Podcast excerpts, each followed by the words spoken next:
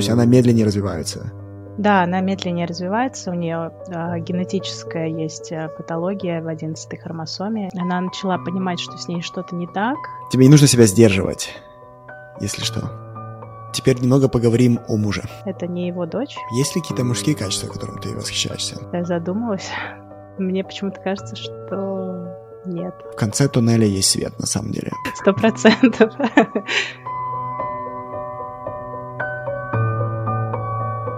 Сегодня у нас письмо от Милы.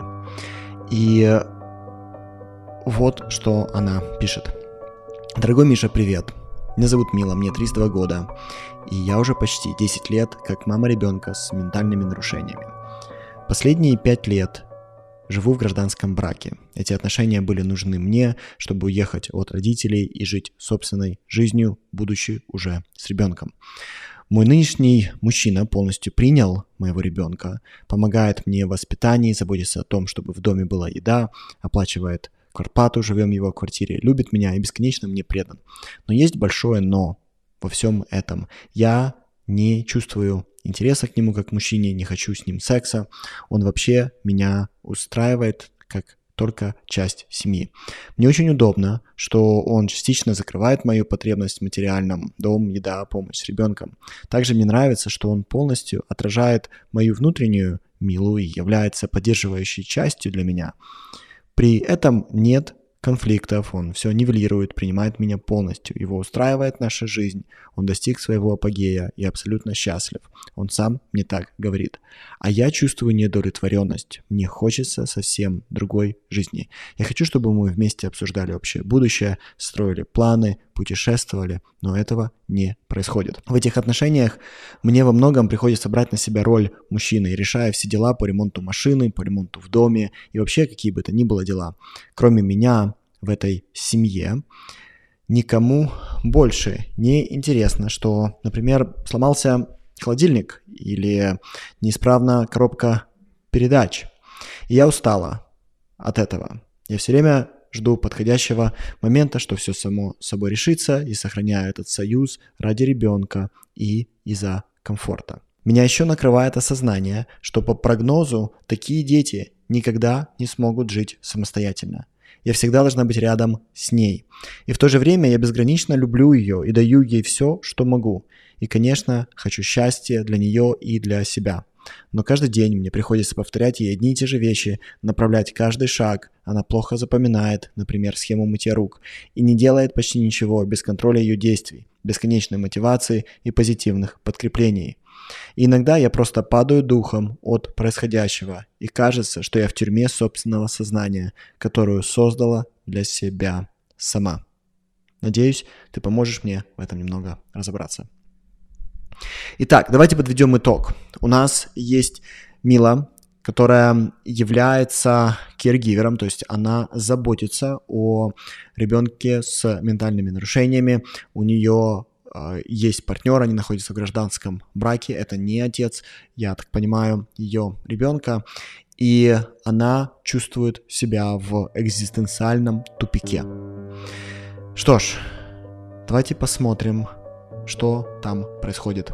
Давайте прыгать в сессию.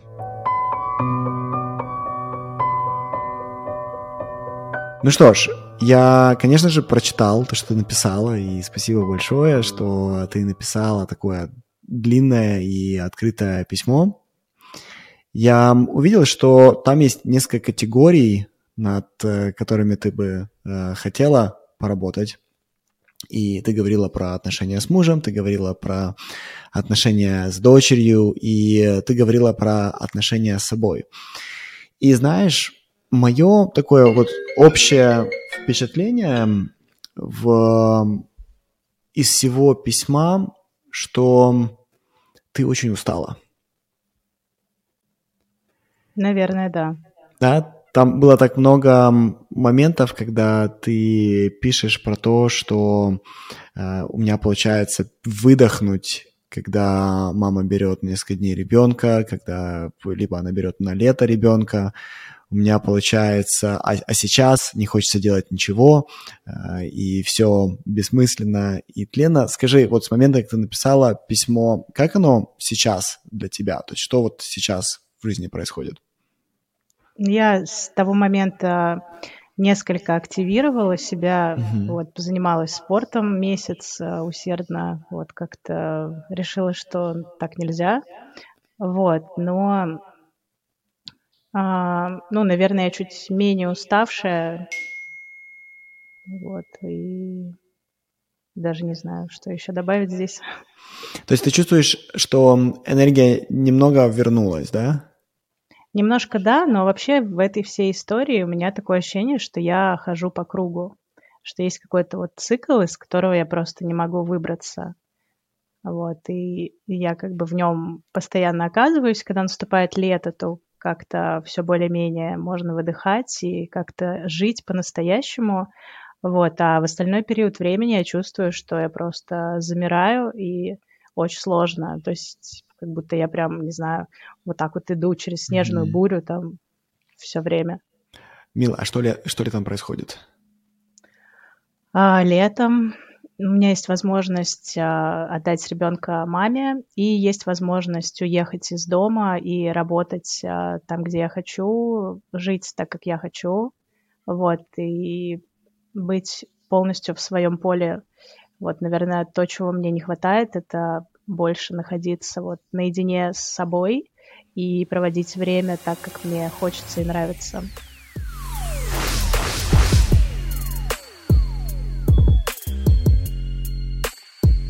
А где в этой картине муж? А, ты едешь, вы едете вместе, либо ты тоже оставляешь и едешь одна? Я его оставляю. А, во-первых, потому что ему не очень интересно такие поездки, он такой социофоб, можно сказать. Вот. Ну и во-вторых, а, потому что ну, наверное, только потому, что ему неинтересно, и в целом, как бы, так происходит уже там на протяжении последних пяти, mm-hmm. наверное, лет. Ну, и вроде как э, все к этому привыкли, всем окей, что он на долгий период остается здесь. Вот, я там чувствую себя тоже прекрасно, как бы не нуждаюсь ни в чем и ни в ком. Вот. Как-то так. Здесь и там. Здесь это где, и там это где? Здесь это ну, в доме, где я живу, в этой квартире в Москве. А там это, ну, есть классное место природное. Вот я туда езжу работать и провожу там, ну, практически все лето. Там такая большая тусовка людей, они все время меняются, и у меня там есть возможность э, реализовывать свой потенциал а, ну, вообще там на сто процентов, как мне кажется. Вот. Но есть а, все равно какие-то моменты, за которые я переживаю, то есть несмотря на, на все это, на эту возможность. И хотелось бы, чтобы весь год был как это, эти несколько месяцев э, летом, а ощущение, что когда ты возвращаешься, ты об этом говоришь, знаешь, достаточно такой тоской, как э, птичка вернулась в клетку. Да-да-да, у меня именно такое ощущение. Каждый раз лето заканчивается, я чувствую прям такой ком в груди, что мне сейчас надо будет собраться и как бы продолжить жить эту зиму. И я каждый раз искренне не понимаю, ну почему как бы вот так, почему я не могу сделать так, чтобы было как-то иначе. Вот, и, ну, конечно, хочется, хочется, чтобы было по-другому. напоминает историю летних каникул. Да, когда мы все ждем, когда они начнутся, и не хотим, чтобы они заканчивались, и они все равно заканчиваются, мы приходим и снова ищем и ждем следующего года, следующих летних каникул. Ты говоришь, я не понимаю, почему у меня не получается по-другому. Скажи, что ты делала, чтобы это было как-то по-другому? Ну, для начала я пыталась а, заработать какие-то средства для того, чтобы стать а, более самостоятельной и независимой, чтобы я могла содержать себя и ребенка, и мы могли там позволить себе а, жить, где мы хотим, может быть, там на зимовку уезжать в другую страну, потому что, ну, может быть, это было бы хорошо. Вот. Наверное, это все, что я делала. То есть я пыталась заработать средства, но у меня каждый раз а, не получалось это сделать в том объеме, в который как будто бы необходим для совершения этого шага. Вот. И я просто думала, ну ладно, окей, тогда, значит, я буду просто исходить из того, что есть, и принимать эту реальность, но как бы подавлять себя при этом. То есть ты попробовала заработать больше, ты думаешь, если бы я бы только бы заработала больше, тогда бы я бы как минимум бы смогла бы нас перевести на зиму куда-то. То есть первое, а, судя по тому, что ты говоришь, тебе хочется изменить место. Ну, скорее всего. Вот. Но есть тоже ряд э, всяких вопросов на эту тему, потому что ребенок у меня с особенностями, и ей нужно специальное образование. Вот, так как мы живем в России, вот она пошла в первый класс, а, ну, как бы здесь я все знаю, как это возможно для нее. А где-то в другой стране, как бы я не знаю. Ну, это все, наверное, можно, можно узнать, можно исследовать. Вот. Но я как будто, знаешь, не чувствую а, достаточной опоры в самой себе, что вот я готова, я могу, все, у меня все есть, и я делаю следующий шаг. Мне хочется понять или подтвердить с тобой, что ты не куда-то хочешь переехать, а ты хочешь откуда-то убежать. И ощущение, что ты думаешь, что это физическое место. Возможно, да. Тебе кажется, что это Москва, и это квартира, это те места, откуда нужно убежать. Да, есть такое ощущение. И мне кажется, что даже есть догадка, что куда бы ты ни переехала, судя по всему, ты возьмешь туда себя. Сто процентов. Да, ну, я подозреваю о том, что даже если я куда-то уеду, то, скорее всего, я столкнусь там с самой собой. И, как бы, наверное, надо разбираться в себе для начала. И в письме ты об этом тоже говоришь. То есть э, ты хочешь выйти из этого личностного тупика. Но интересно, что ты хочешь из него выйти, но ты не знаешь, куда выйти. То есть тебе понятно, что есть какая-то текущая реальность, которую ты не хочешь продолжать дальше, но из письма я не увидел, что ты видишь другую реальность, в которую тебе бы хотелось бы перейти. Да, да. На данный момент я вообще не знаю, куда. У меня есть для тебя несколько предложений для вот нашего разговора. И попробуй выбрать либо подкорректировать, что будет для тебя лучше, что будет для тебя удобней. Мы, я предлагаю первую часть разговора уделить хорошему рассмотрению текущей реальности и попробовать на нее посмотреть очень, извини за тавтологию, реалистично. Угу. И когда мы увидели, как выглядит текущая реальность, после этого мы можем с тобой попробовать посмотреть на будущую реальность, которую ты хочешь построить. И дальше мы можем с тобой решить, что мы хотим по этому поводу сделать. Пойдет? Окей. Okay. Давай начнем с текущей реальности. У нас есть, по сути, три основных игрока в этой текущей реальности. У нас есть муж – у нас есть дочь, и у нас есть физическое место, где происходит вся эта история. С чего начнем? О, давай начнем с дочери. С дочери, хорошо. Угу. Я так понимаю, что твоей а, девочке в районе 5-6 лет. Не, ей уже 9. Ей 9, окей. Да. И ты писала, что у нее а, есть особенности ты можешь назвать эти особенности? То есть она медленнее развивается? Да, она медленнее развивается, у нее а, генетическая есть э, патология в 11 хромосоме, и а, ну, у нее просто другое сознание и вообще другая ментальность, то есть она как какое-то космическое существо в моем доме. Okay. Вот. Ну, то есть, да, она развивается, но с сильным отставанием. Она развивается в своем темпе, да, скажем так, она да. идет по своей программе, и эм, то, что от тебя требуется, это предоставлять ей для этого максимум пространства и максимум поддержки.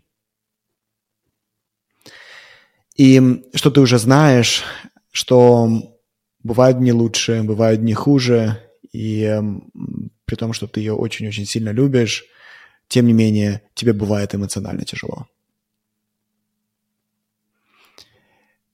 И ощущение, что это также заставляет тебя очень сильно отложить собственные нужды и собственные желания, потому что э, твой ребенок требует много времени.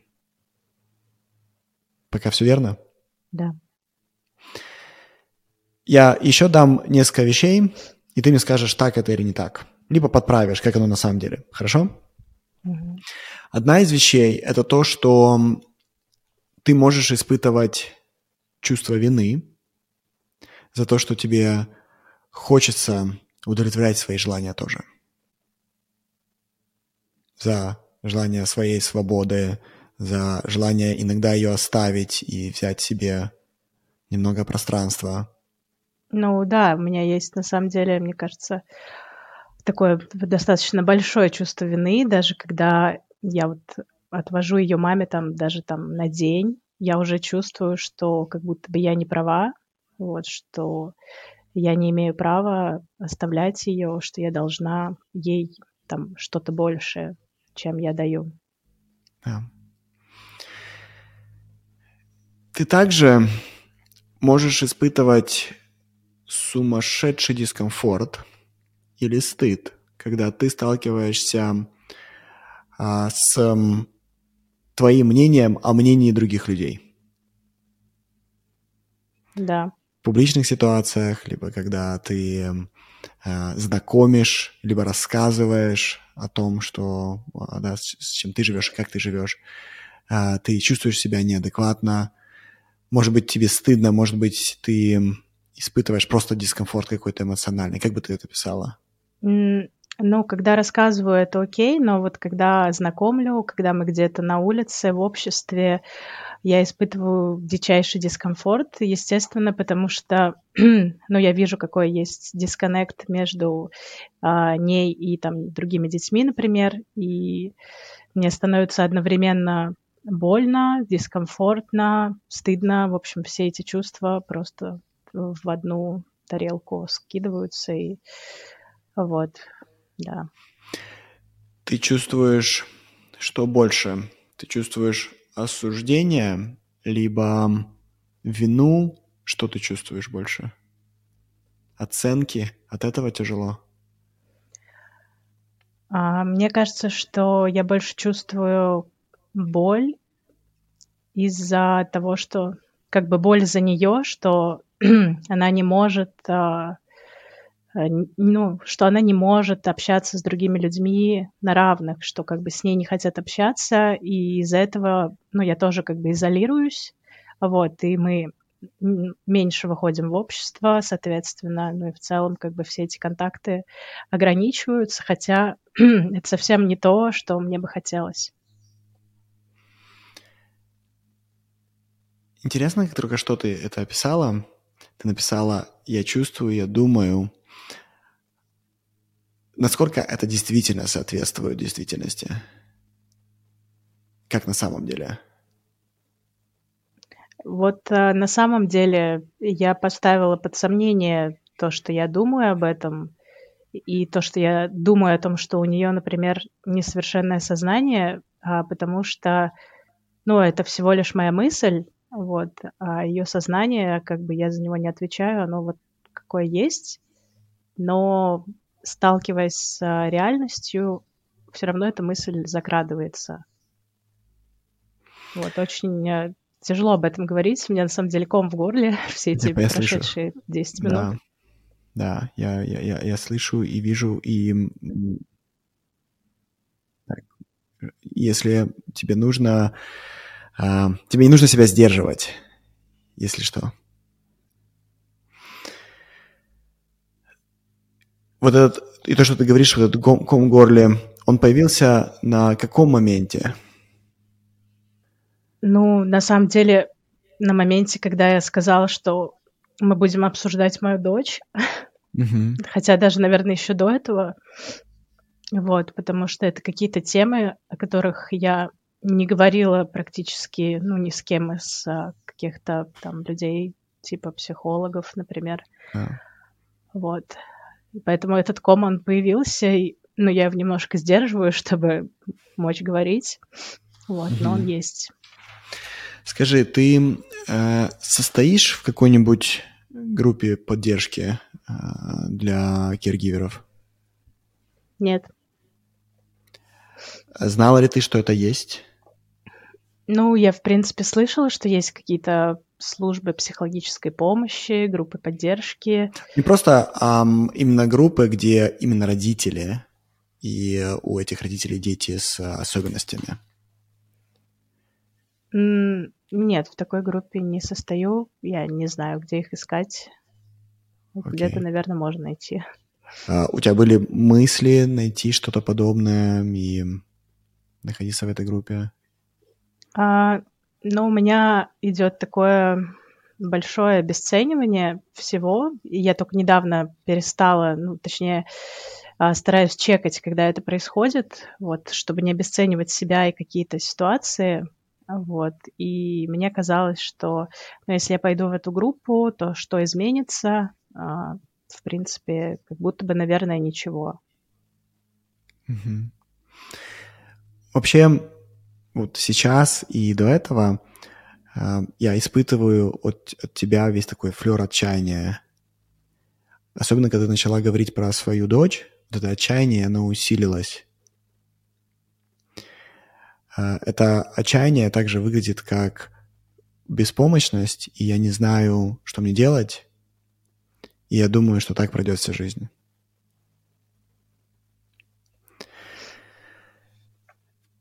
Когда ты начала говорить про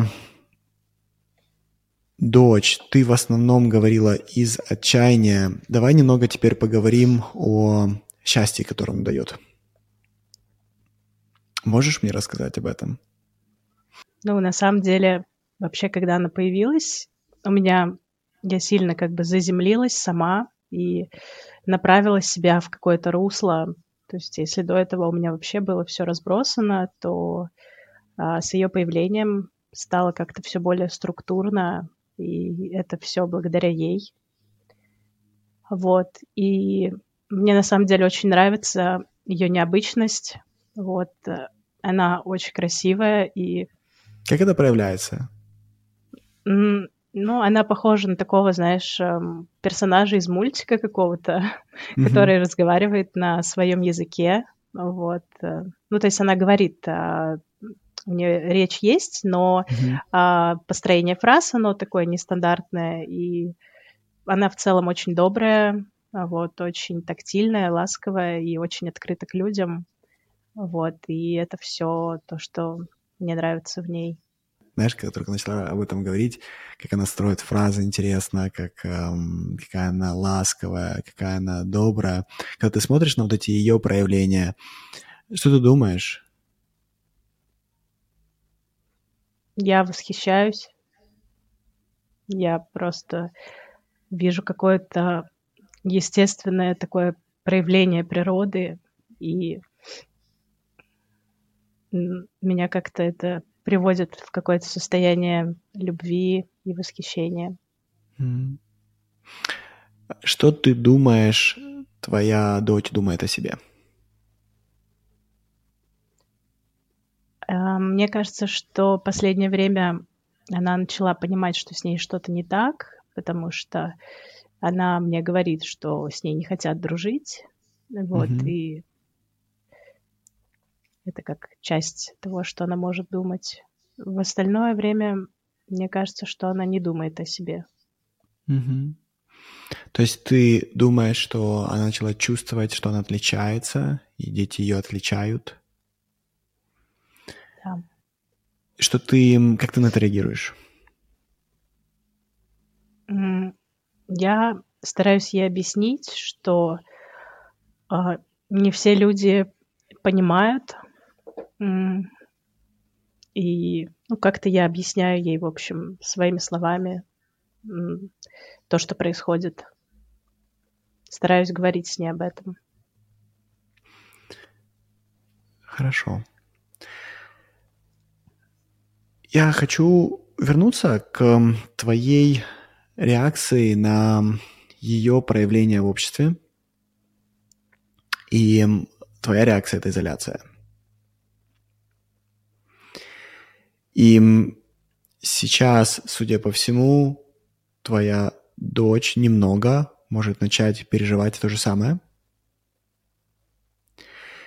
И вы эту изоляцию теперь испытываете вдвоем. Когда ты мне говорила про птичка в клетке, это птичка, которая сама залетела в клетку.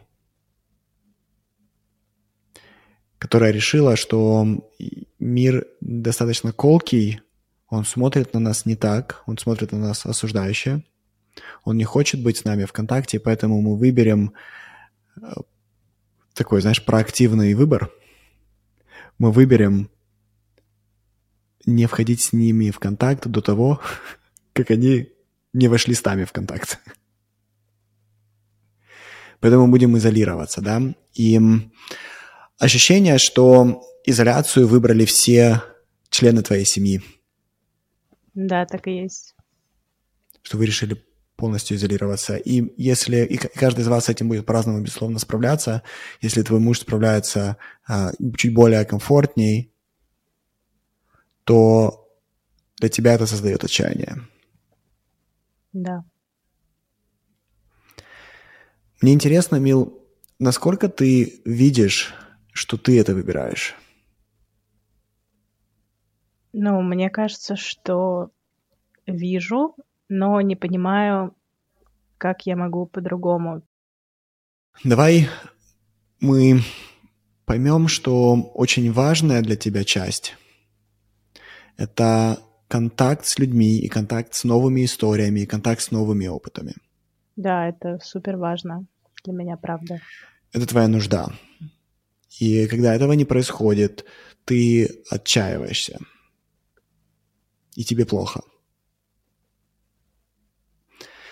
Теперь, что мы также о тебе увидели, это то, что в силу того, как сложилась жизнь, ты пытаешься забыть о своих нуждах. Ты думаешь, что нужды твоей девочки, они намного важнее, и также тебе кажется, что ей намного тяжелее –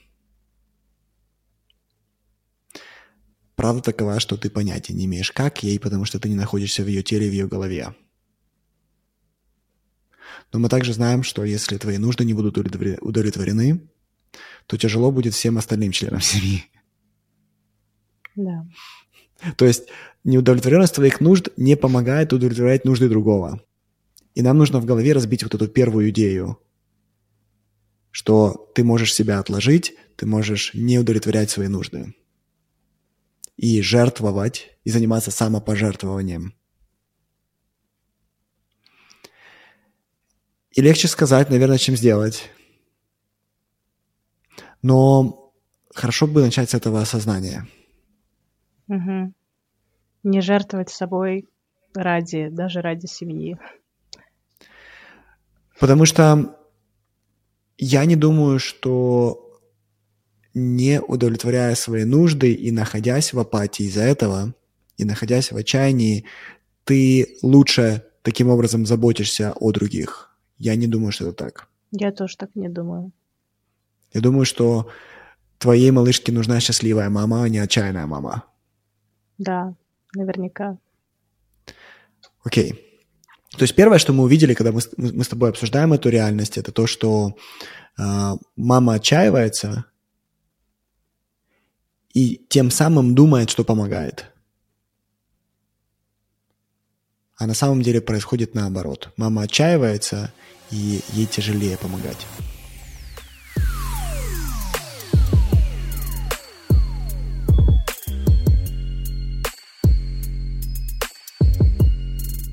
Второй момент, про который мы с тобой проговорили, это то, что ты реакцией на общество создаешь для себя и своей семьи некий кармический круг в виде изоляции. Ты думаешь из-за того, что мир по, по определенным опытам будет реагировать, то легче всем будет, если вы с ним не будете контактировать. Теперь это правда, что мир может реагировать по-разному. Люди по уровню своей доброты и осознанности самые разные. Есть очень хорошие, ты знаешь, и есть не очень образованные. И мы с этим ничего не можем с тобой сделать. Но точно так же мы можем с тобой выйти на улицу, и потому что, э, я не знаю, у нас с тобой большой нос, или мы прихрамываем, не очень образованные люди будут это замечать и говорить нам об этом. И мы можем попробовать полностью себя изолировать. Для того, чтобы они нам это не говорили. Либо, какая ты думаешь альтернатива? Ну, либо как-то выработать к этому толерантность и попробовать не реагировать на это так эмоционально. Нам не нужно их оправдывать, да, что они не образованные, что они каких-то вещей не понимают, но мы можем при этом их понимать. То есть понимание не является оправданием. Мы можем понимать, почему они такие. Их жизнь сложилась определенным образом, они это делают. Но альтернатива будет не строить иммунитет, не строить защиту. Альтернативой будет искать глубоких, образованных, хороших людей. Видеть, что мир разный, и искать в нем ту разность, которую ты хочешь для себя. И это будет противоположное поведение тому, что мы сейчас делаем с тобой. Противоположное вот этой изоляции, на которую ты обрекаешь и себя, и свою дочь. Как бы твоя малышка себя не чувствовала, я не думаю, что изоляция ей поможет. Да, я тоже так не думаю. Потому что маме она уже не помогает. Окей. Если мы подведем итог, то у нас получается изоляция приводит к отчаянию. Отчаяние – это результат неудовлетворенной нужды. Нужда – это глубокий контакт с глубокими людьми.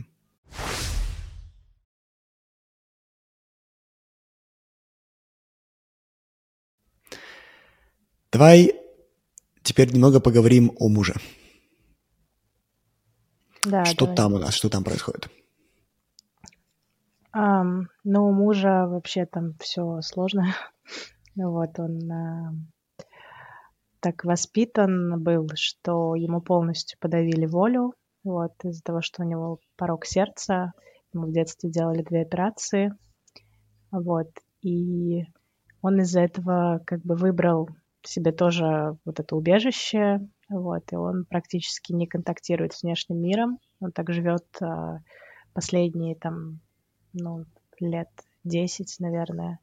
Вот, и он как бы это выбирает, в то же время он вроде чувствует себя в этом некомфортно, но говорит, что все, как бы я такой человек там, или там я готов умирать, ну, в общем, какие-то не жизнеутверждающие совсем истории. Угу.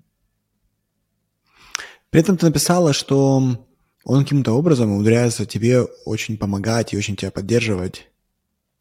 Да. Сейчас у меня не складывается картина. То есть, с одной стороны, ты описываешь его как безвольного человека, а с другой стороны, ты описываешь его как важного партнера.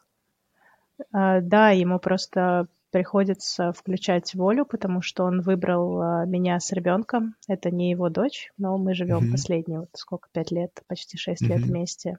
Вот, mm-hmm. и он фактически вырастил ее. И, ну, с самого начала он это принял и включился в деятельность. Ну, мне как бы приходится немножко его подталкивать а, иногда, но в целом он много всего делает для нее, ну и для нас с ней вместе. То есть много заботы и какой-то доброты, вот, и а, какое-то, ну, такой просто мир и спокойствие в доме, гармония. И ты также написала, что при этом он продолжает быть провайдером для семьи. Что а... он, а, что он, он умудряется вас обеспечивать, что вы живете в его квартире. А, что это значит? Как это он делает? Как он это делает? Как у него это получается? Ну, по сути, на самом деле мы как бы платим за все пополам. Ну, это не совсем так, но это как бы его такая позиция, вот, но а, он оплачивает эту квартиру, это его квартира, мы в ней живем все вместе, вот, а, там, большую часть а, каких-то материальных вещей он берет на себя, но я не знаю, насколько большую, там, машина, например, на мне, я ее ремонтирую mm-hmm. полностью сама, вот, за свой счет, а там продукты он покупает, вот, как-то так. За счет чего? Как у него это получается? А, но он а, продает, у него небольшой бизнес, а, ну, совсем маленький. вот, он продает очки. И плюс получает пособие, вот, и, в общем-то, всех этих денег как-то хватает на то, чтобы жить, но при этом он не работает где-то кем-то. Чем в нем ты восхищаешься? вот этим а, спокойствием каким-то. Вот, хотя я иногда подвергаю его сомнению, то есть мне начало казаться, что это может быть такое кажущееся спокойствие, может, он на самом деле нервничает, то, что он мне сам об этом говорит. Но я восхищаюсь, а, да, тем, что как бы у него нету вот этой привычки запоминать какие-то плохие вещи и потом там в них тыкать или там что-то поднимать какие-то вот эти негативные темы. То есть такого нет вообще. Что еще? Есть ли какие-то мужские качества, которым ты восхищаешься? Что-то я задумалась. Мне почему-то кажется, что нет. будто бы... Я... Ты сказала про э, доброту, ты сказала про спокойствие, и эти качества ассоциируются зачастую с мужскими качествами и мы говорим в данном случае не как типа мужской женский пол, да, ну, а метафорические мужские качества, женские качества, а, в то время там как мягкость, тепло часто ассоциируют с женщинами, с мужчинами часто ассоциируют э, спокойствие, доброту, уверенность и так далее. И это твои, ты говоришь, это, эти отношения идут пять лет, да? Или дольше? Ну, пять с половиной уже. Пять, пять с половиной. А какие были отношения до этого? А, до этого у меня были отношения с мужем, с отцом ребенка. И мы были вместе там года три, наверное, в общей сложности. Ну, в целом там все было красиво, классно, но странно. Очень непонятно. Вот. Э. Что значит странно? В каком смысле странно? Но а, тот человек, он достаточно инфантильный в своих проявлениях, и это скорее была такая, мне кажется, детская какая-то любовь, детская история, вот, и ну, в ней не было каких-то фундаментальных вещей, не было совсем никакой уверенности в завтрашнем дне, ничего такого, то есть это просто была какая-то красивая вспышка, и все. Красивая вспышка с обоих сторон или только с его стороны? С обоих сторон. Ну, то есть это сторон. прям, да, это была вообще история из сказки какой-то. Ну, то есть я все это вспоминаю, это было очень красиво, прям волшебно. Ну, это слово. Для которое... подробностей, что, что, что, что было в, в этой сказке? Ну, когда мы познакомились, а, это было на фестивале, я раздавала пироги, у меня был такой аквариум с пожеланиями, и я увидела его вдалеке, мы до этого один раз виделись, и я запомнила его внешность. Вот, и тут я вижу его вдалеке, он идет с гитарой, такой высокий, значит, мы просто обнимаемся. Я ему даю пирог, он достает пожелание, и там написано «пирог для любви». Вот, и потом мы пошли с ним вечером в кинотеатр, а, на природе это все. И там был туман, ну, все так очень красиво. И вся эта история, он живет в другом городе, и мы как бы ездили туда-сюда, из Москвы в Питер, вот, и все это было пропитано какой-то музыкой, красотой, спонтанностью, эм, пока мы не приняли решение, что хотим завести ребенка. И что потом было? А, сначала мы с ним поженились, но это было тоже как-то странно. Из серии он мне предложил выйти за него замуж, по-моему, потому что какая-то программа там для молодых семей, в общем, какая-то ерунда. Это было совсем как-то нелепо. Вот, я согласилась, значит, была свадьба, потом а, через какое-то время а, мы поняли, что хотим завести общего ребенка, но я понимала, что мне очень хочется ребенка от этого человека. И там было тоже все интересно очень. Сначала умерла бабушка с его стороны, потом через 9 дней моя бабушка, и буквально через месяц я забеременела дочкой. Почему ты связываешь эти события? Ну, как-то кажется, что как будто пространство в роду освободилось специально для того, чтобы она пришла. И как вы расстались, и почему вы расстались? Я попала в роддом на восьмом месяце и пролежала там месяц а, с какими-то подозрениями там бесконечными. И а, пока это происходило, он жил в доме у моих родителей, вот, и моя мама просто ему сказала, давай уходи. А, ну, он просто ушел. Мы с ним даже толком не попрощались, не повидались. Он уехал, и потом не предпринимал каких-то попыток э, что-то сделать с этим.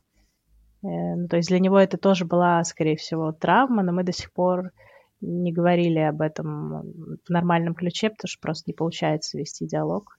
Не совсем понимаю, Мил. А он живет с твоей мамой. Мама ему говорит, уходи, почему? Ну, что-то ей там не понравилось, э, там он ее начал раздражать. Ага. И она говорит, ну, ну, в плане не уходи из жизни, а уходи из моего дома. Да, да, просто уходи. И он решил уйти от тебя, как результат. Да, он просто, ну, ему особо некуда было пойти, и он а, решил поехать просто к себе в родной город и ушел. То есть он поехал в свой родной город, и на этом закончились отношения? Да. Но это а. было тоже странно, вообще непонятно. То есть... Знаешь, Мил, а, что я вижу? Ты об этом рассказываешь как о некой чудности, что, хотя что я бы, может быть, рассчитывал бы услышать, это какого-нибудь праведного гнева и большой злости. Почему-то у меня не было злости и гнева ну, была обида и боль в тот момент, когда он ушел, потому что я только родила ребенка, и я была скорее в шоке просто, потому что как-то... И то, как ты тогда ощущала, я прекрасно понимаю, да, потому что это шок, это вообще непонятно, как произошло, и ты испытываешь глубокую обиду, это я понимаю. Но сейчас, когда ты об этом вспоминаешь, ты об этом говоришь как ну, странненький, ну, случилось, ну, ушел. Ну, мама выгнала, он прошел навсегда из семьи. А, и ты об этом говоришь настолько спокойно, как о приключениях Печкина. Ну, на самом деле, так, э, наверное, для меня так и есть. Я не испытываю к нему каких-то негативных чувств. Я просто понимаю, что люди бывают разные, и наверное, я приняла то, что он как бы сделал вот так, то, что он не мог поступить иначе, то, что он там не понимает каких-то вещей, вот, или там понимает. Как он сейчас вещи. участвует в жизни ребенка и твоей жизни? Практически никак совсем. Ну, в жизни ребенка не участвует. У него бывают там какие-то бзики, что он а, звонит, говорит, что давай-ка я с Марусей пообщаюсь. Вот, я говорю, ну, пожалуйста, но она тебя не особо помнит. Ну, то есть я не препятствую. Mm-hmm. Я говорю, что Маруся, это твой папа, вот, хочешь поговорить? Они говорят, то есть я была бы рада, если бы они были в контакте, но он сам очень э, неустойчивый человек. Э, он больше спрашивает про меня, как у меня дела. Вот, а я как-то с ним уже, ну, вообще не нахожусь в эмоциональной связи, я уже давно ее отрезала, да. поэтому я ему говорю, да все окей, вот, и дальше он почему-то меня начинает блокировать. Я просто, ну, понимаю, что он странный. Видимо, он Помогает не ли он готов. финансово? Нет, и не помогал. А делали ты какие-нибудь попытки объяснить, что это кажется неплохой идеей? Да, он э, начинает меня обвинять во всех смертных грехах. Ну, то есть я давно перестала делать эти попытки, потому что э, я Мгм. вижу неадекватность. Можешь ли ты найти в детстве или юношестве человека, с которым у тебя были похожие странные отношения? Где немного предсказ... ну, много чего непредсказуемо, где человек ведет, может быть, себя нестабильно. Это может быть родитель, это может быть какой-то близкий или родственник, или просто друг. Ну, наверное, мне пришел в голову отец. Если так подумать, в принципе, его можно в эту категорию добавить. Что отец делал? Отец, а, ну, они расстались с моей матерью, когда мне было года два, наверное, может, чуть меньше. А, И он сначала эпизодически появлялся, забирал меня на выходные, потом мама запретила ему видеться, потому что сказала, что он плохо на меня влияет. И после этого мы не общались там с 5 до 11 лет. Потом я сама нашла его номер в телефонной книге мамы, позвонила, и мы наладили связь. Сейчас мы общаемся, все окей. А какой отец человек? Он а, очень сильный, волевой, манипулятор хороший, а, бизнесмен. Ну, мне очень нравятся многие его качества. Ну, Как вот он к тебе относится? А, я думаю, что ну, он в какой-то степени любит меня. Что А, значит в он- какой-то степени? Ну, я просто не знаю, насколько он а, способен любить. Вот, может Мгм. быть, у него не очень хорошо это получается, но это мое предположение. Но в Что целом, значит не способен любить, либо способен любить? Как, как, э, как это проявляется? Либо не проявляется? а, ну, он живет один, он не смог построить отношения с женщинами и считает, что ему как бы это окей. И Ну, в целом, наверное, я чувствовала какую-то больше такую черствость от него, какую-то такую холодность. Мгм. Наверное, в этом это проявляется. Окей. Ощущение, что твои текущие отношения с мужем – это отношения, в которых, с одной стороны, э, я так понимаю, есть забота, ты видишь заботу, есть тепло, тебе человек говорит, что он любит тебя э, и поддерживает тебя в твоих проявлениях. А с другой стороны, ты хотела бы какой-то большей уверенности, большего направления в жизни от него. Но мне бы вообще хотелось большего контакта. Я не чувствую коннекта какого-то такого прям а, глубокого. То есть его нет. Для меня его нет. Он говорит, что там как бы он есть, но его нет. Что это значит? Он эм, недоступен, он не разговаривает с тобой, он не видит, через что ты проходишь. Что это значит? А, ну, когда я с ним разговариваю, он в основном а, смотрит в экран, либо в компьютер, либо в телефон, и его внимание все время куда-то отвлекается. То есть я могу с ним говорить о чем-то важном для меня, и там он может мне сказать, ой, там у нас отклеивается, там, не знаю, что-то там, ручка шкафа. И я в этот момент понимаю, что он не находится как бы со мной в разговоре, он ну, как бы где-то и это я все время чувствую. Как тебе кажется тогда, какую для него роль ты исполняешь?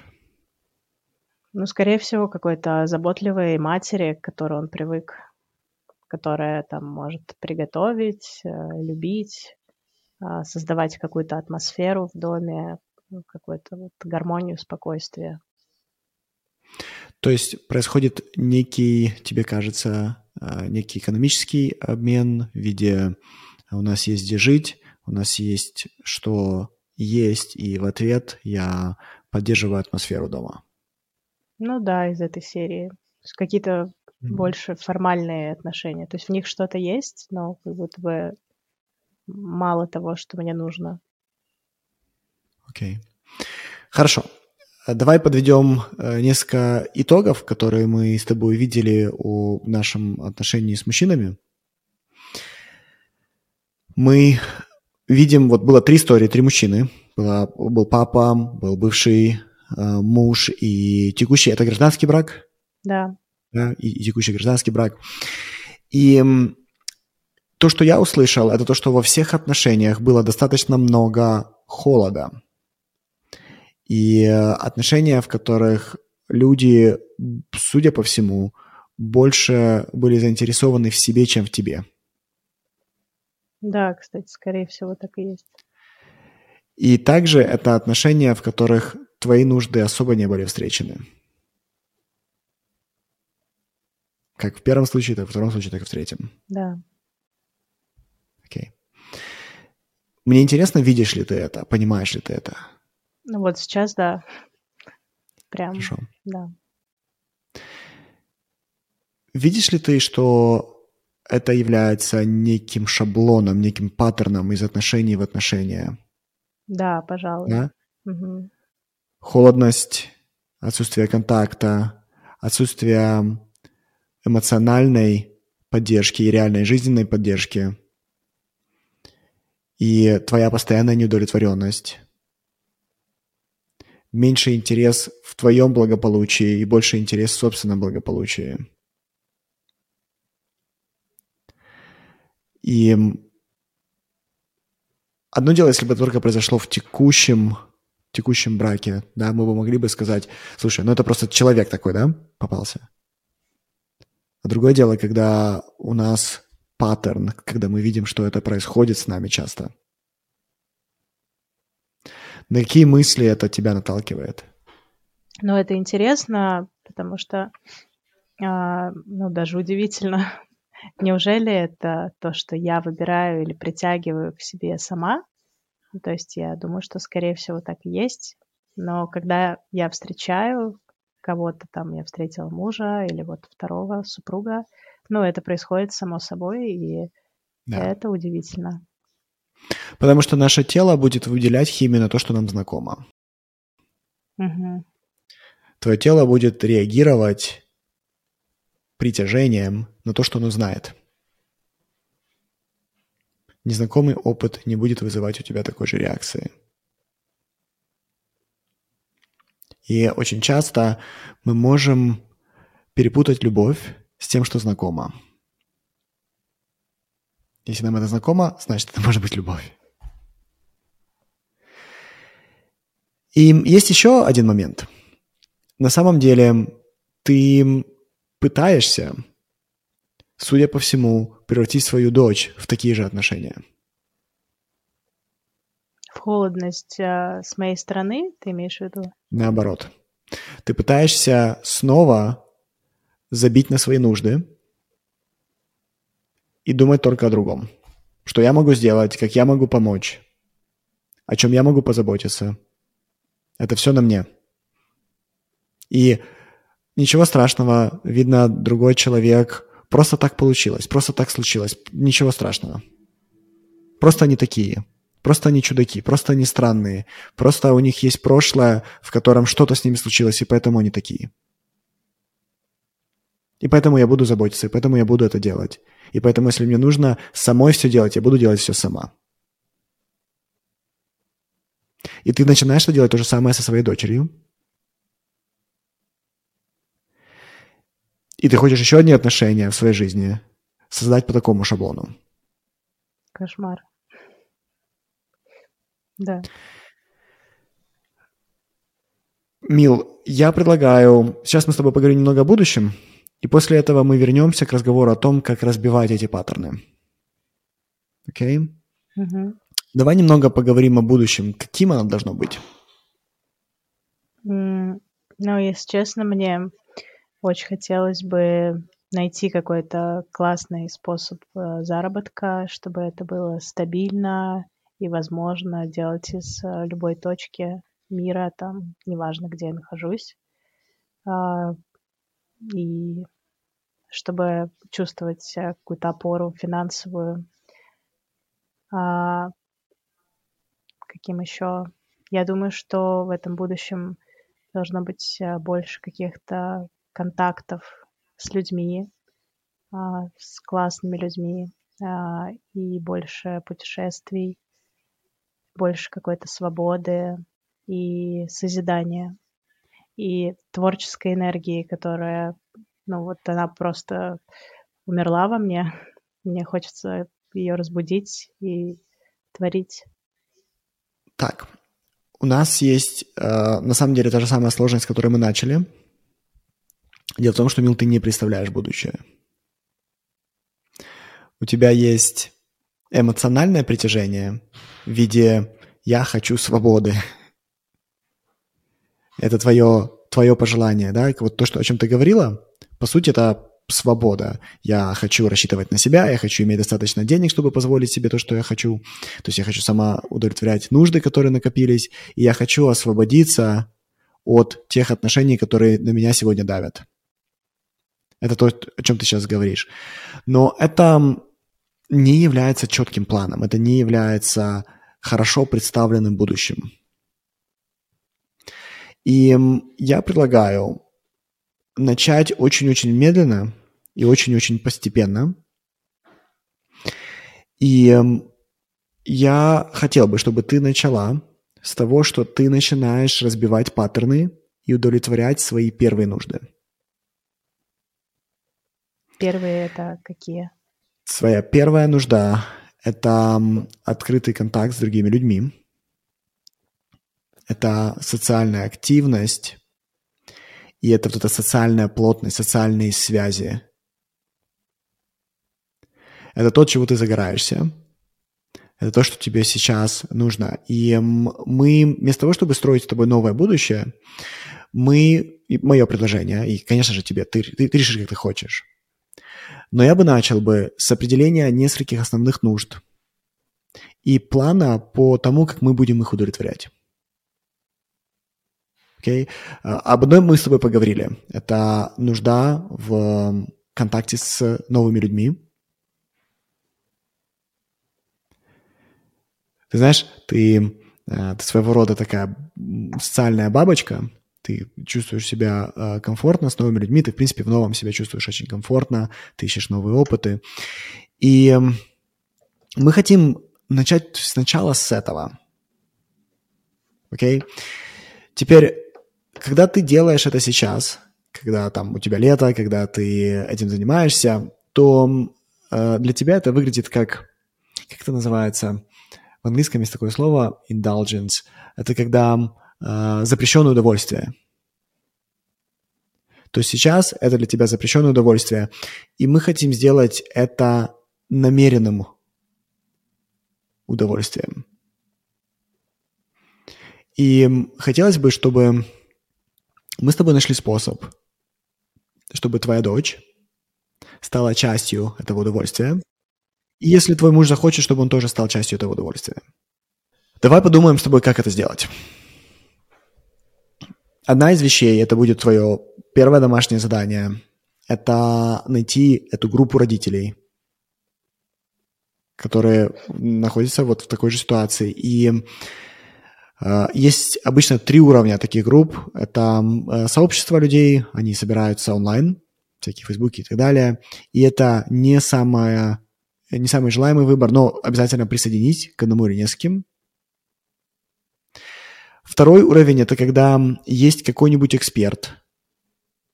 Э, это будет или преподаватель, или психолог, который именно работает с этим, и он собрал вокруг себя таких родителей, и э, идет какая-то структурированная, направленная работа с ними.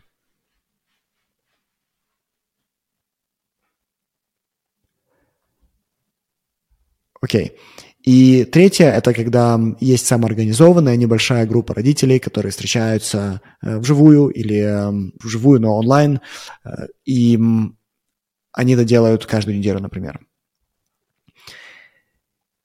И если ты можешь найти два из трех мы считаем это победой. Когда мы не можем найти то, что мы хотим, мы это создаем. Тебе накопилось очень много творческой энергии. И одна из вещей, которая, мне кажется, с тобой твоя дочь разделяет, это творчество. Мне бы хотелось бы, чтобы ты попробовала создать эту группу, в которой через твое творчество, как дети, так и их родители, смогут найти этот мир. Для родителей с такими детьми. Туда может прийти кто хочет, но изначальный фокус именно такой. Что ты сейчас думаешь, когда тебе об этом рассказывают? Что ты сейчас думаешь? Я сейчас подумала, что это интересное задание, что оно, наверное, непростое. Я начала придумывать, как это можно сделать. Окей. Okay. То есть твой творческий ум начал уже размышлять о том, как это осуществить. Окей. Okay. И мы это делаем для того, чтобы начать удовлетворять нашу первую нужду. И наша первая нужда – это создание глубокого контакта с другими людьми. И я прошу, чтобы второе задание ты делала 12 месяцев. Представь себе, что ты готовишься, что ты готовишь э, целую политическую кампанию, и в этой политической кампании тебя должны выбрать президентом. И тебе нужно каждый день делать действия, которые вокруг тебя объединяют твоих фанатов и людей, которые в итоге тебя подымут и разрешат и выберут тебя для того, чтобы ты стала президентом. И эта кампания должна быть продуманная. Каждый день тебе нужно делать намеренное действие, которое создаст это сообщество, которое э, поможет как детям, так и родителям. И ты это будешь делать через свое творчество. И со временем картинка будущего начнет проявляться, потому что как только ты будешь удовлетворять свою первую и вторую нужду, твоя вторая нужда и с этим связано твое второе домашнее задание. Твоя вторая нужда – это самореализация.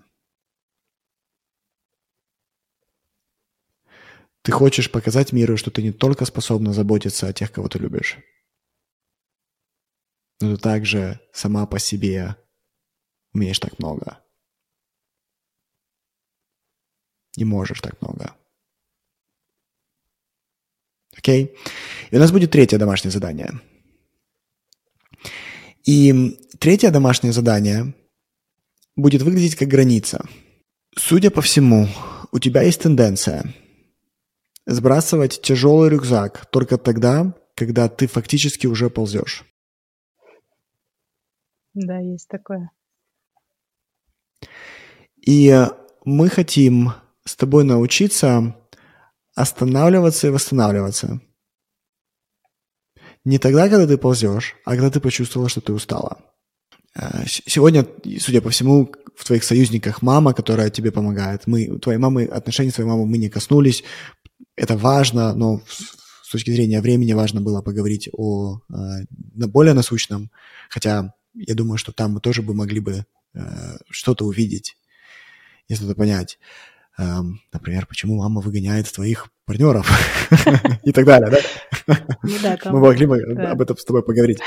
А, но сейчас, что мы хотим с тобой, это понять, когда наступает тот момент усталости, и как мы можем активировать всю нашу сеть поддержки для того, чтобы нам дали возможность также параллельно удовлетворять свои нужды и отдыхать.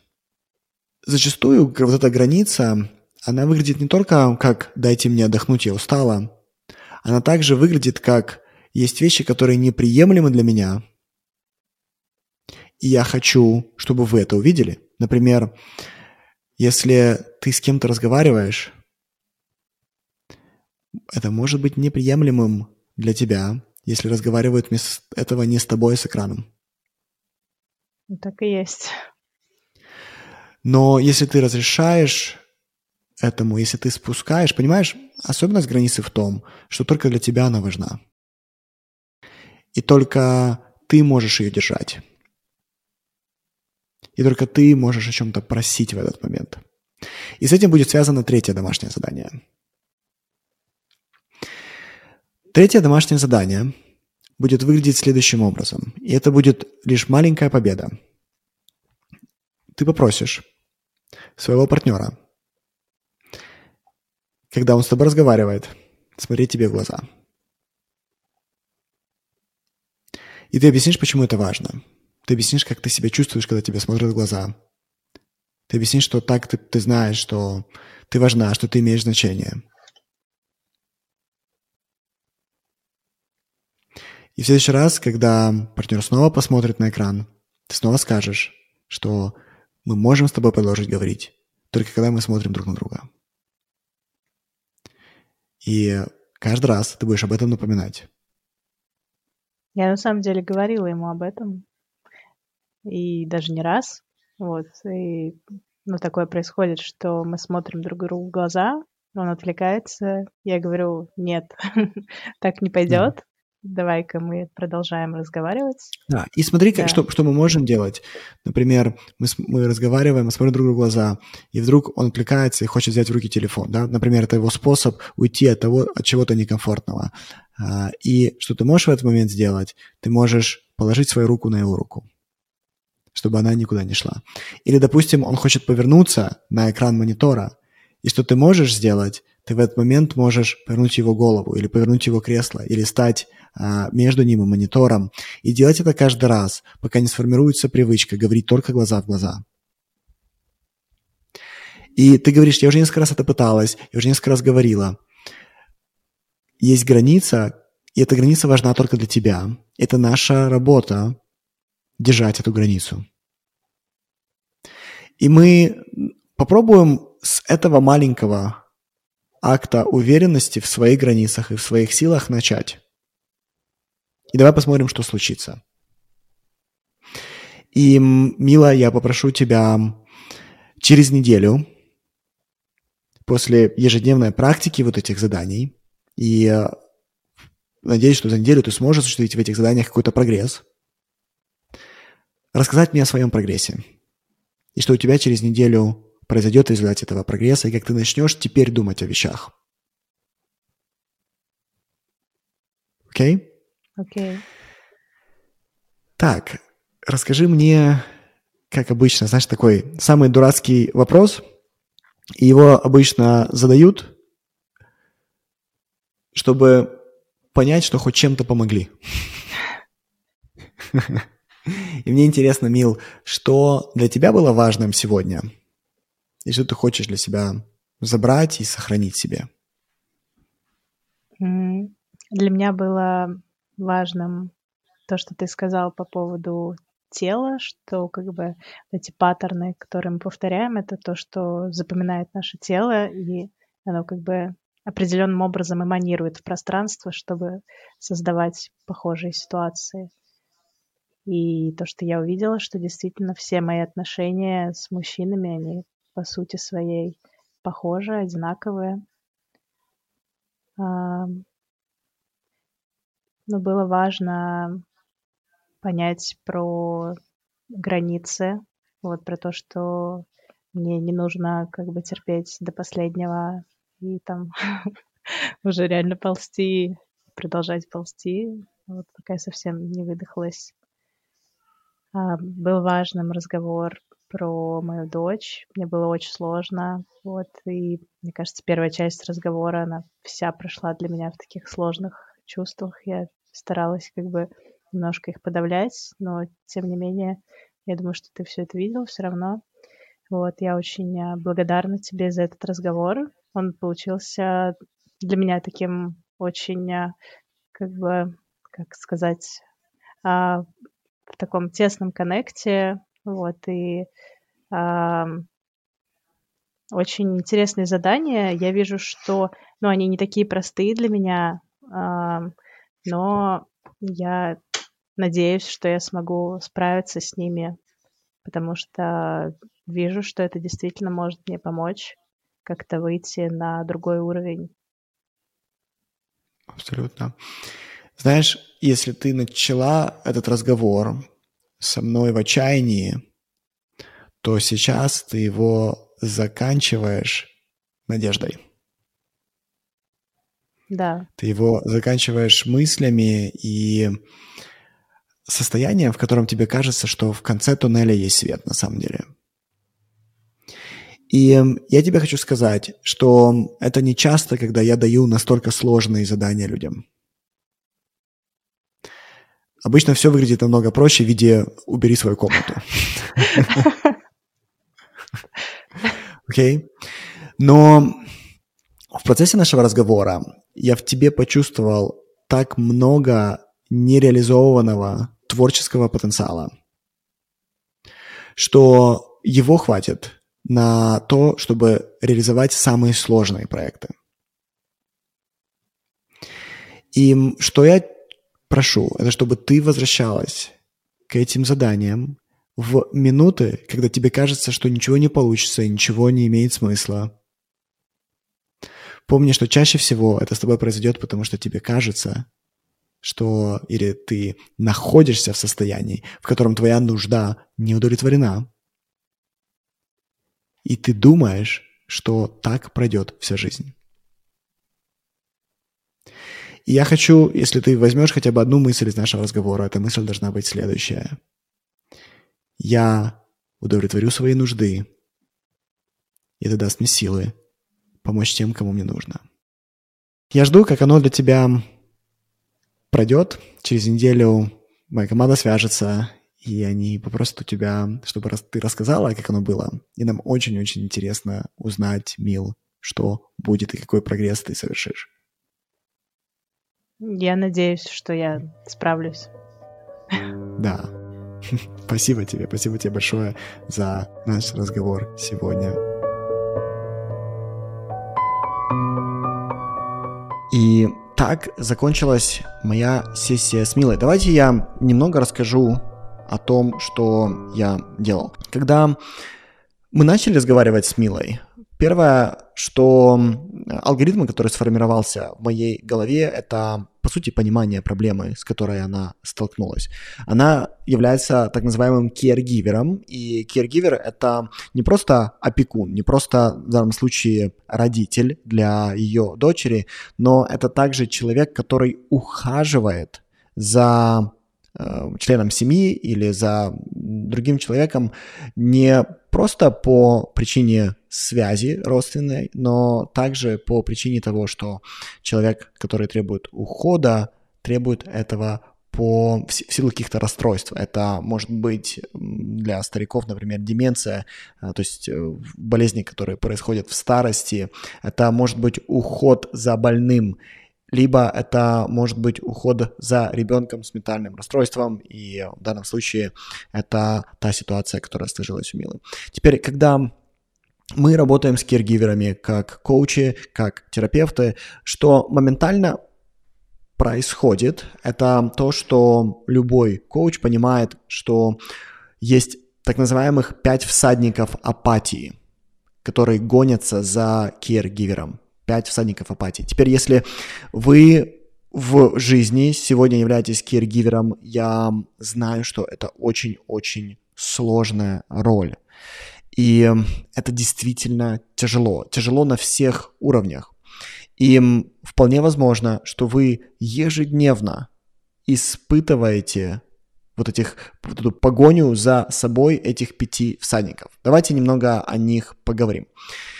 Первый всадник апатии для киргиверов – это, безусловно, эмоциональный стресс и перегорание. Ты делаешь это настолько долго, и это постепенно приводит к тому, что твоя усталость накапливается. Ты делаешь одно и то же изо дня в день, особенно без большого отдыха. Остальные всадники, о которых мы сейчас поговорим, они только ухудшают твое состояние, потому что вот этот эмоциональный стресс, он за счет других всадников накапливается. Окей. Теперь второй садник – это изоляция. большинство кейргиверов изолированы. Ты большую часть дня, днем и ночью должен находиться с человеком, о котором ты заботишься, и это натурально приводит к тому, что все твое общение, по сути, сводится именно к закрытому пространству, и ты общаешься с человеком, о котором ты заботишься. Теперь изоляция сводит с ума любого. Никто, мы, мы все люди являемся социальными существами, нам нужен контакт, нам нужна связь с группой людей. Это важно для нашего эмоционального здоровья. И когда ты являешься киргивером, у тебя просто нет возможности для этого. И это необыкновенно эмоционально тяжело. Теперь третий всадник после изоляции, после перегорания эмоционального стресса, это, безусловно, финансовые тиски. Дело в том, что так как ты все свое время уделяешь человеку, о котором ты заботишься, это забирает у тебя возможность создавать для себя достаточно денег. И это приводит к тому, что ты зависишь, ты зависишь от других людей, которые э, покрывают либо часть расходов, либо 100% расходов. И нет человека, который наслаждается финансовой зависимостью от кого-либо. Нет никого, кто наслаждается. И что тебе приходится очень часто делать из-за того, что у тебя есть финансовая зависимость от того или иного человека, тебе приходится мириться с вещами, которые тебе не нравятся, просто потому что ты зависишь. Теперь четвертый всадник – это хроническое неудовлетворение собственных нужд. И почему это происходит? Потому что нужды другого тебе кажутся настолько острыми и важными, что ты себя постоянно откладываешь. На потом, на когда-нибудь. Но у каждого из нас есть нужда. Мы все нуждаемся сами в заботе, мы все нуждаемся сами в любви, мы все нуждаемся сами в свободе, мы все нуждаемся сами в реализации, самореализации. Может быть, для некоторых из нас быть киргивером не является нашей самореализацией. Это является частью нашей жизни, но не является самореализацией. И вот это хроническое неудовлетворение собственных нужд вместе с другими всадниками апатии забивают твое эмоциональное состояние ниже, ниже, ниже, ниже. Окей. И пятое – это отсутствие личных границ и отсутствие личной свободы. Потому что, по сути, у тебя даже как такового личного пространства нет, ты должен быть близко к человеку, о котором ты заботишься. И также потому, что ты весь все твое внимание на другом человеке, ты допускаешь, когда с тобой себя ведут э, таким образом, который тебя не устраивает. Почему ты это допускаешь? Потому что из-за других всадников, из-за твоей изоляции, из-за твоей зависимости, твоя самооценка падает ниже, ниже, ниже. И когда у тебя низкая самооценка, ты разрешаешь твои границы пересекать. Да? И у тебя нету личных границ, тебе не хватает личного пространства, тебе не хватает свободы. И э, как Мила описывает, я как птица в клетке. Это как раз то, что она описывает, и это является хроническим неудовлетворением собственных нужд. Теперь, что я делал в этой сессии? Понимая, что это все проблемы, с которыми она сталкивается, я показываю ей, что постепенно все эти проблемы придется решить. Нет никого другого, кто решит эти проблемы. И домашние задания, которые я ей дал, эти домашние задания сфокусированы на том, чтобы решать шаг за шагом как раз эти проблемы. И со временем я обещаю каждому киргиверу, что вы сможете решить эти проблемы, и вы сможете жить жизнью, которая вас на самом деле наполняет – и там есть свет в конце туннеля. Что мне кажется, из э, разговора, который у меня сложился с Милой, мне кажется, что она начнет выполнять эти домашние задания. Э, я почувствовал в конце сессии энтузиазм и энергию. Мне кажется, что она будет с этими домашними заданиями справляться. Окей? Давайте посмотрим, как у нее получится.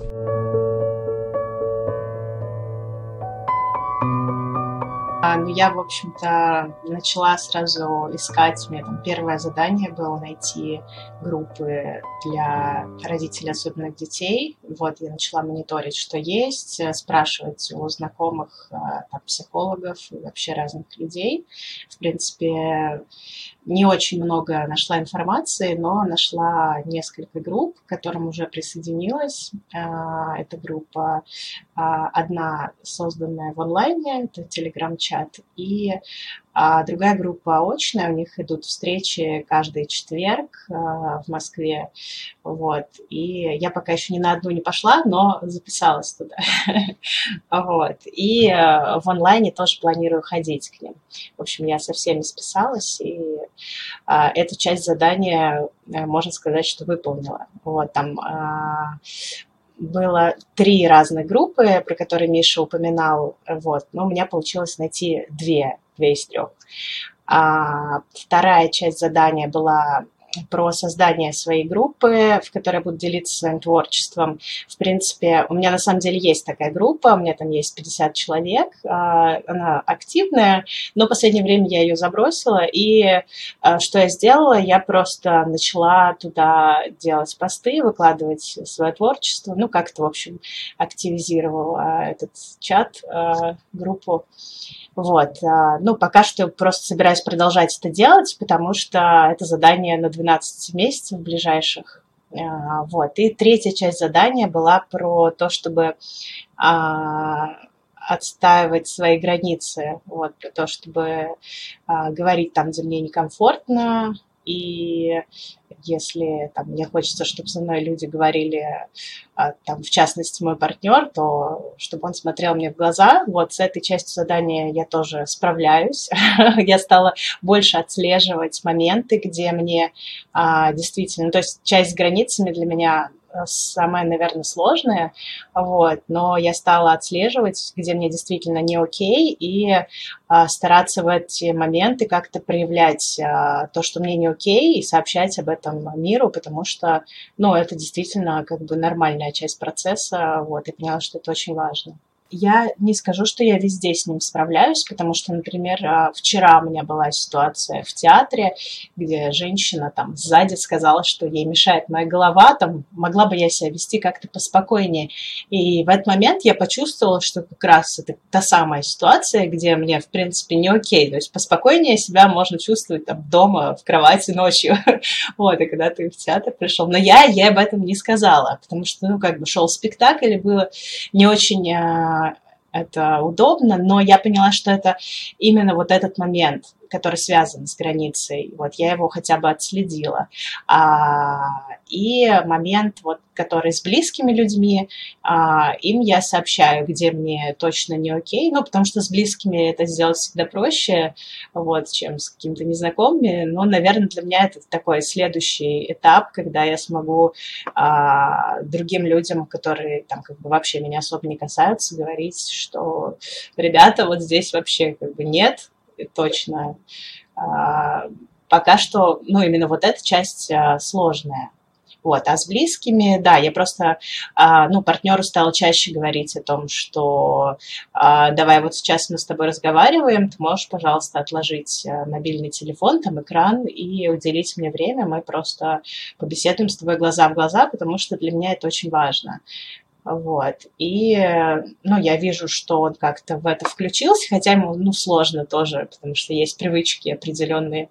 Вот. Но, тем не менее, а, очень приятно быть услышанной. Очень интересно было, что Миш сказал, что я не вижу свое будущее, то есть у меня есть какая-то эмоциональная зацепка. И я поняла, что да, это правда так, и что, ну, как-то это все у меня эфемерно достаточно. А, очень мне а, тоже понравилась мысль, ну, одна как бы немного страшная для меня про то, что а, я со своим ребенком тоже начинаю выстраивать вот этот холодный контакт, который у меня был с моими партнерами, а, ну точнее не было, есть, наблюдается. И а, я была удивлена, что действительно я обратила внимание, что это ну, наверное, так и есть. И а, благодаря вот этому диалогу я решила, что я буду брать своего ребенка с собой. У меня вот сейчас предстоит поездка рабочая на 3 или 4 месяца. Я возьму свою дочь и планирую ее просто интегрировать во все процессы, которые есть, несмотря на то, что там а, мне может быть сложно, или там я думала, что как бы это будет вообще не окей в плане работы, но я поняла, что нет, все будет окей, потому что, ну, правильно сделать вот так. Вот, это, в общем-то, благодаря Мише, ну, то есть у меня этот запрос, э, вопрос как бы решился. А, это прям важно для меня. Важный пункт, который э, Миша мне тоже сказал, а, найти себе терапевта хорошего по рекомендациям, это я тоже сделала а, вот, назначила с ней встречу, поняла, что, ну, я пойду в терапию, и, видимо, это надолго, вот, и мне прям хочется очень все это пройти, этот путь а, трансформации, то есть, как бы после этого диалога я как-то вдохновилась на то, чтобы себя немножечко реабилитировать и трансформировать именно вот в какую-то ту Милу, которая мне нравится и которая нравится всем остальным и так далее. Вот. Очень благодарна.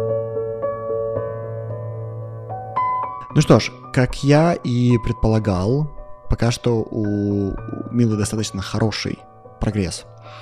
И что важно понимать, это то, что на самом деле, когда ты являешься киргивером, то твоя дальнейшая жизнь выглядит не как спринт, что тебе нужно добежать просто до ближайшей точки и все закончено. На самом деле это будет марафоном. У тебя будут моменты, когда ты снова будешь проваливаться в свою апатию, в мысли о том, что ты в тупике, ничего не имеет смысла, и тебе хочется изменить свою жизнь. На что я надеюсь, это на то, что Мила продолжит ходить в эту группу поддержки.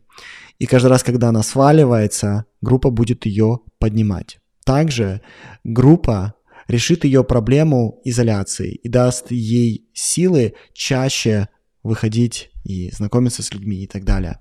Как только мы решаем проблему изоляции, на что я еще надеюсь, это то, что ей хватит достаточно энергии, чтобы пробовать создать свой проект и чтобы попробовать решить проблему финансовых тисков. Потому что решение проблем изоляции и получение более легкой позиции в финансах, то есть больше денег, решает все остальные вещи достаточно хорошо. Очень много проблем ты можешь действительно решить деньгами. К сожалению, зарабатывать деньги и постоянно повышать свой доход – это очень длинная дорога, это такой же марафон.